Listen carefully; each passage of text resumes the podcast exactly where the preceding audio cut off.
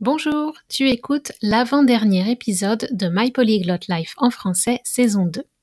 Il reste encore un épisode après celui-ci et ensuite ce sera la pause pour l'été.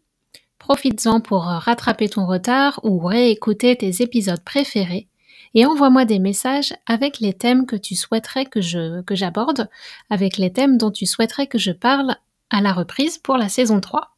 Bonne écoute! Bonjour et bienvenue sur My Polyglot Life en français saison 2. Chaque mois, je reçois un ou deux invités pour une interview sur l'apprentissage du français et ou sur la vie d'expatrié. Dans les autres épisodes, je traite plusieurs aspects d'un même thème chaque mois dans un français adapté pour des apprenants de niveau intermédiaire avancé. J'aborde par exemple des sujets liés à l'apprentissage, à notre connaissance de nous-mêmes, et à des grands sujets de société actuels. Je partage une vision assez nuancée, mais résolument féministe, antiraciste et basée sur des recherches scientifiques. J'essaye qu'elle soit la plus inclusive possible pour parler de différentes perspectives. Je suis Cathy Intro et je suis coach de français certifié Neurolanguage. J'espère que mon podcast vous permettra de travailler votre compréhension orale, d'apprendre du vocabulaire, de réfléchir et vous donnera envie de discuter de ces sujets en français. La transcription est disponible sur mon site français.mypolyglotlife.com. Bonjour, aujourd'hui j'aborde une question complexe mais ô combien intéressante. La question de l'identité québécoise au-delà des stéréotypes et hors des sentiers battus bien sûr. Hier, c'était le 24 juin la fête nationale du Québec. Et le 21 juin, il y avait aussi la Journée nationale des peuples autochtones, à l'échelle du Canada entier. Aujourd'hui, je vais aborder le thème du bilinguisme au Canada, mais pas seulement ça. Si le bilinguisme au Canada t'intéresse, ainsi que les avantages de parler français quand tu vis ici, je t'invite à aller voir la vidéo à ce sujet sur ma chaîne YouTube My Polyglot Life après avoir écouté le podcast. Si tu veux un peu plus de contexte culturel et une vision centrée sur l'époque coloniale et la dynamique entre les francophones et les anglophones, je t'invite à aller regarder la playlist Vivre au Québec, toujours sur YouTube. Alors, pour sortir de l'identité binaire anglophone-francophone quand on parle du Canada, et au vu de l'actualité de la dernière année et même des dernières semaines, je pense qu'il est important de consacrer une large part aux peuples autochtones qui sont présents sur le territoire qui correspond aujourd'hui au Québec. Ça fait longtemps que j'ai envie de vous en parler, mais je devais avancer sur mon propre chemin d'éducation. Ça fait pas loin d'un an que je suis un peu obsédée par le sujet et que j'enchaîne les lectures et les conférences. Donc aujourd'hui, j'espère vous faire bénéficier de ce que j'ai appris pour vous encourager à être curieux et curieuse sur ce sujet important.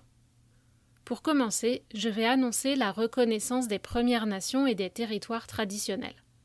C'est une formule qui est de plus en plus courante avant tous les événements officiels au Canada pour reconnaître que le territoire sur lequel nous sommes a été colonisé et pris de force aux populations qui y habitaient depuis des milliers d'années.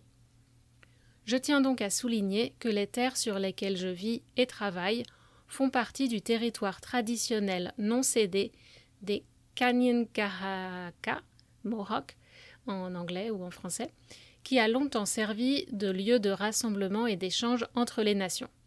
Sur ce territoire a été établie la ville de Tiohtià:ke, Montréal en français. Alors tout d'abord, plongeons dans le bordel entre guillemets de l'identité québécoise. Le bordel, c'est quelque chose qui n'est pas bien rangé ou qui est compliqué, complexe.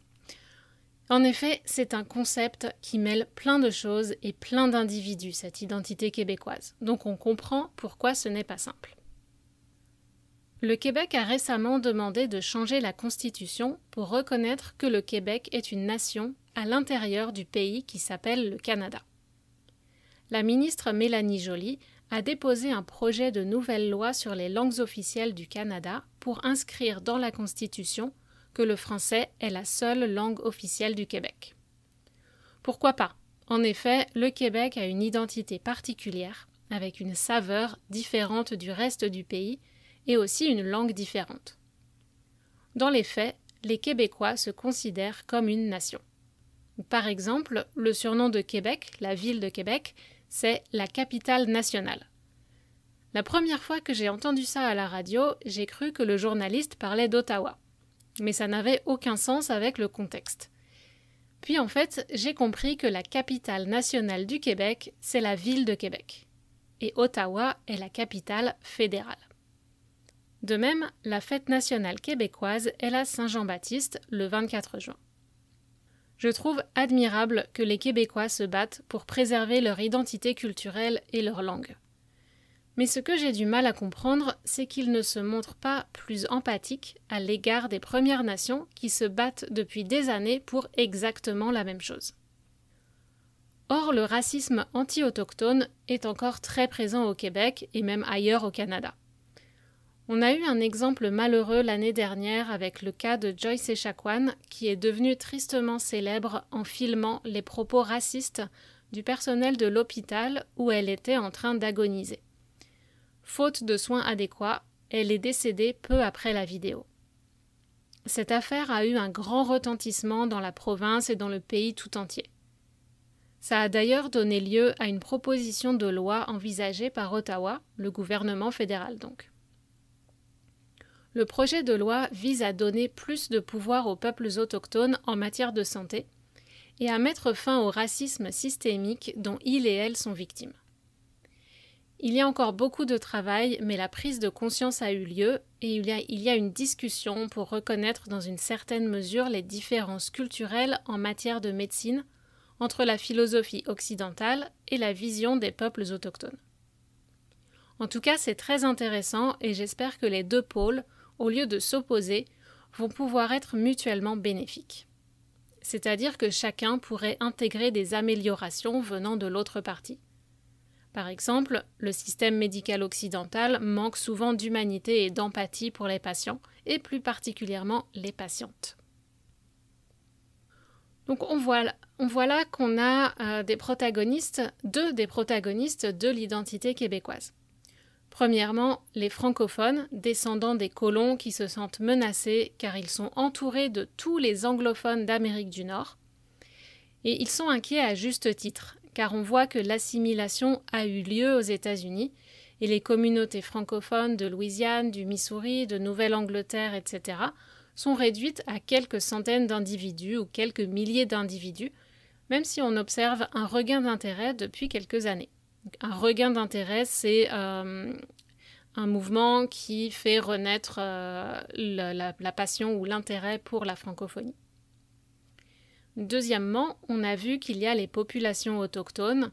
Il y a 11 nations au Québec qui sont aujourd'hui en majorité francophones car le système mis en place pour les assimiler dans la population générale était géré par l'Église catholique et des prêtres et nonnes francophones.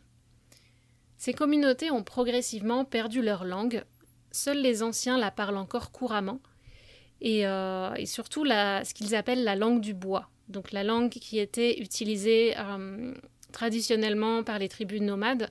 Cette langue-là a presque disparu avec la sédentarisation et maintenant c'est une, langue un petit peu différente euh, que les, jeunes apprennent.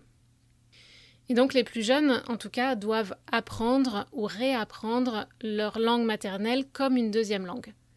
Parce que ces jeunes ont été scolarisés dans le système public, ils n'ont pas connu l'horreur des pensionnats indiens, donc euh, en fait ils partagent beaucoup de points communs avec les autres jeunes Québécois et Québécoises, mais ils ne peuvent pas se détacher de leur identité autochtone pour autant. C'est inscrit dans leur histoire, dans leur gènes et dans la façon dont la société les traite ou les a traités. Et finalement, il y a un autre groupe minoritaire qui a son mot à dire en matière d'identité québécoise. Ce sont les anglophones et les anglophones traditionnels. Donc d'un côté les descendants des colons britanniques et de l'autre, comme Geneviève a décrit dans l'épisode 41, les descendants des loyalistes qui eux étaient américains avant d'être canadiens et qui voulaient rester fidèles à la couronne d'Angleterre. Et donc ces anglophones au Québec se sentent aussi menacés.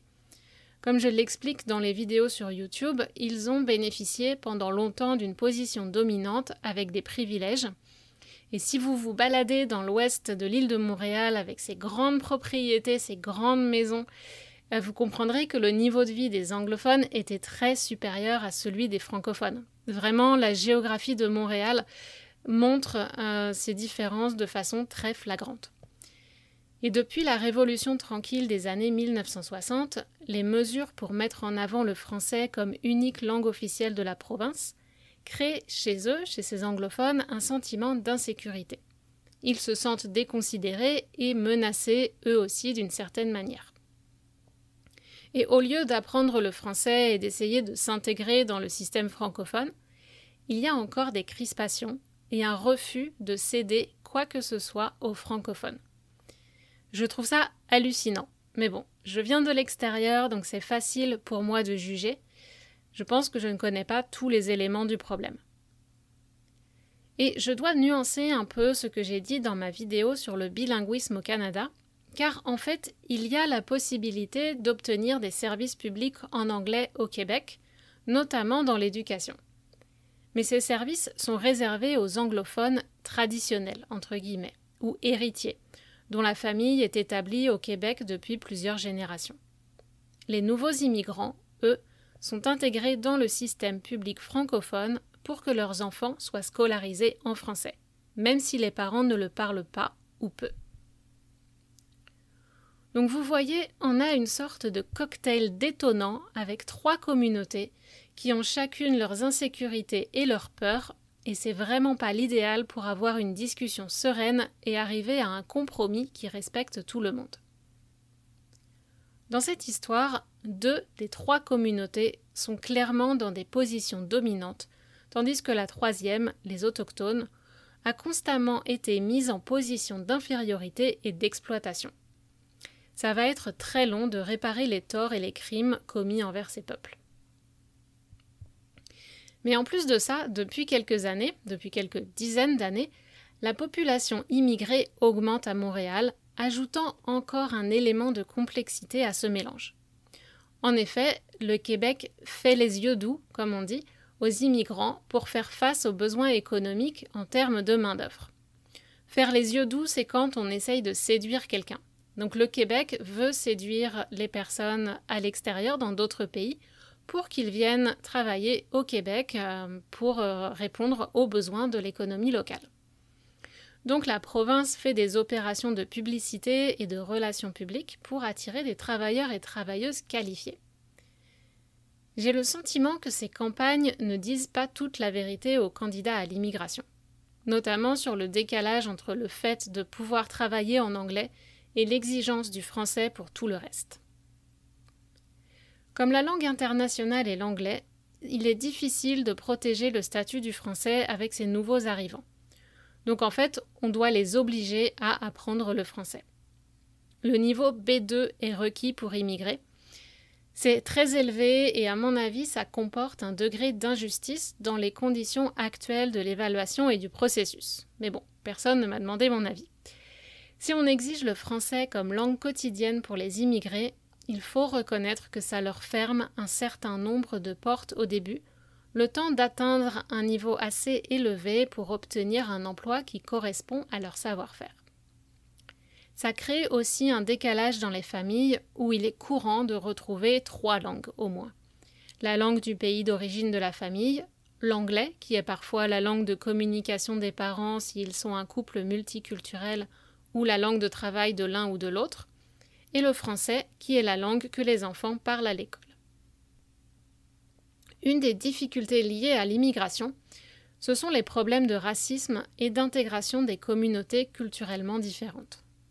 Le Covid a montré très clairement qui compose la première ligne, ces travailleurs essentiels qui sont dans les hôpitaux, les services pour personnes âgées, les magasins, l'entretien, etc il y a eu des éclosions du virus dans des quartiers populaires du nord de l'île de Montréal, car ces personnes ne pouvaient pas télétravailler, elles étaient donc plus exposées, et en plus, un certain nombre n'ayant pas de voiture, elles devaient partager des transports collectifs pour aller au travail. Au chapitre des discriminations, il y a aussi la loi 21 qui interdit le port du voile par des musulmanes dans des positions d'autorité publique, par exemple par des enseignantes. Donc on voit qu'il y a encore une volonté d'assimilation des populations et, dans une certaine mesure, d'exploitation.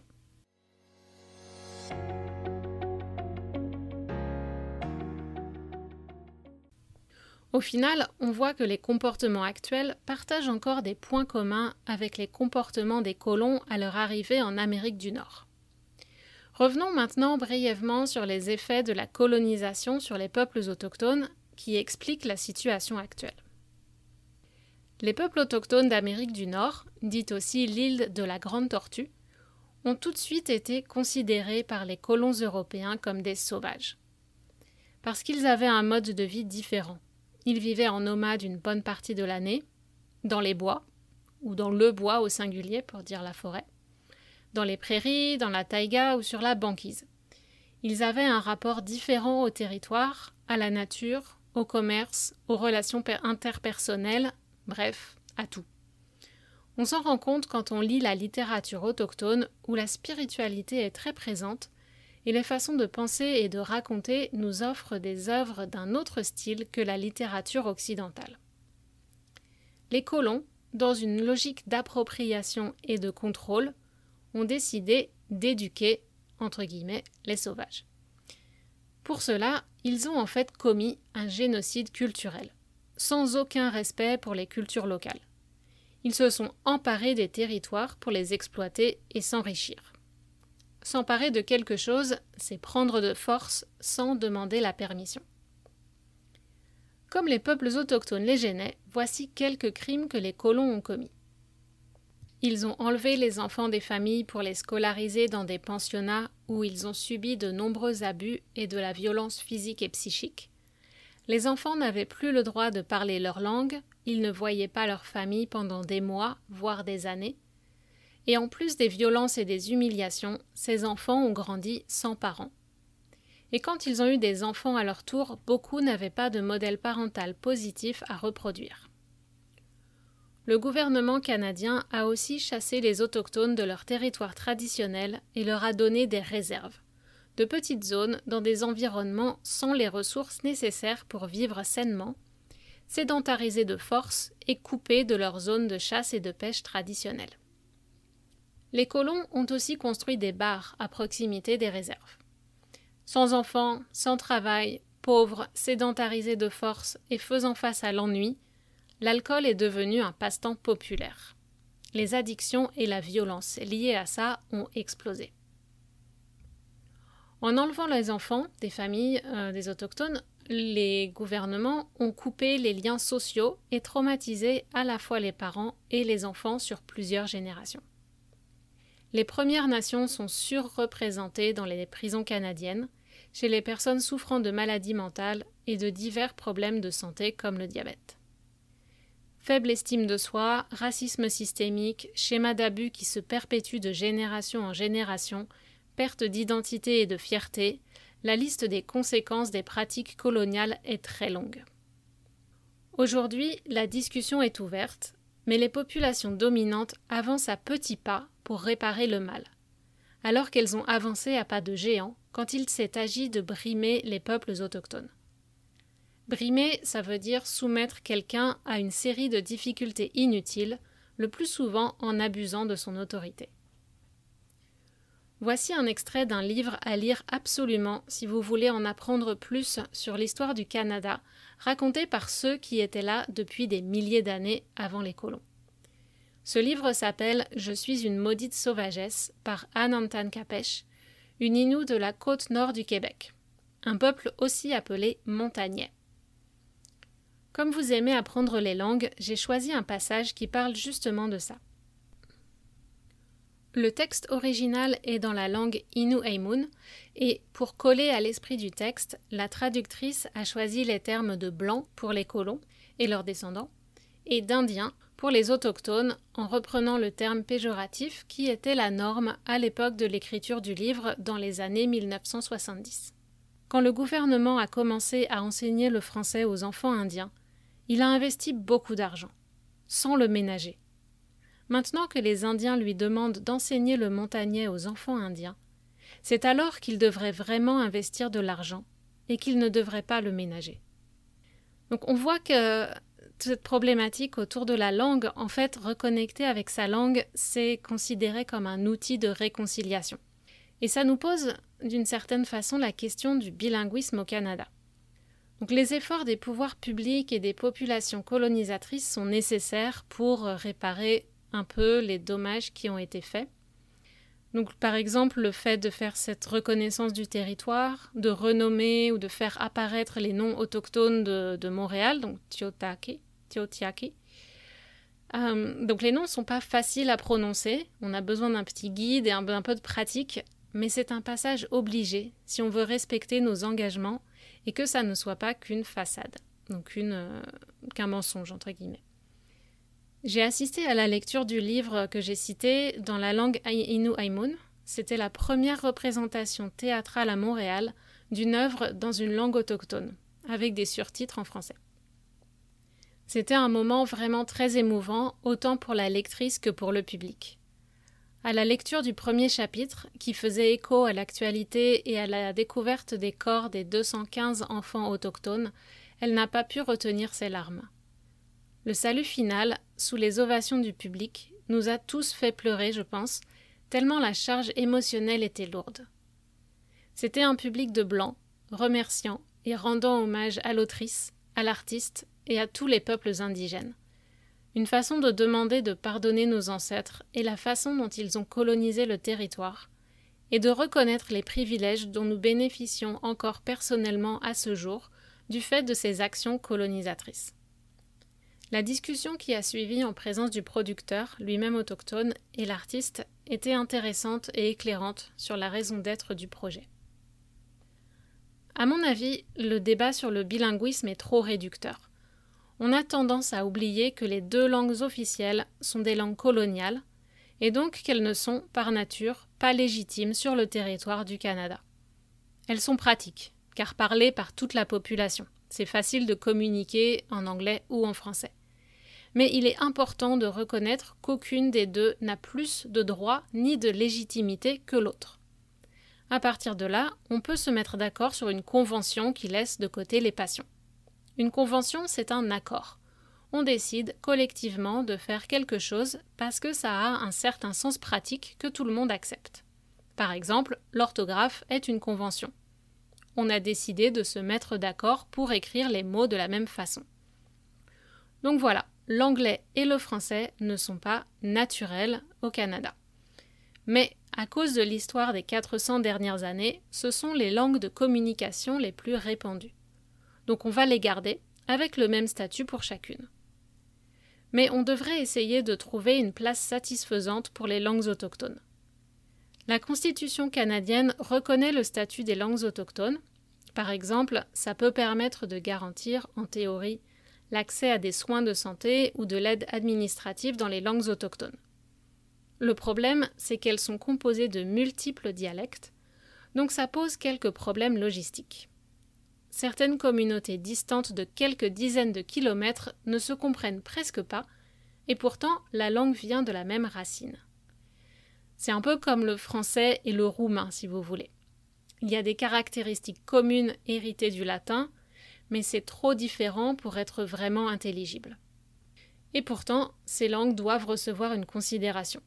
Alors comment faire? Je ne sais pas, mais on peut continuer à chercher une réponse à cette question. En conclusion, avant la colonisation, il y avait des centaines de dialectes, car les tribus étaient isolées les unes des autres. Et pourtant, elles réussissaient à faire du commerce et à se comprendre d'une manière ou d'une autre. On a probablement beaucoup à apprendre de cette période. C'est une question qu'on doit se poser partout dans le monde, car l'ONU a reconnu l'importance de protéger les langues.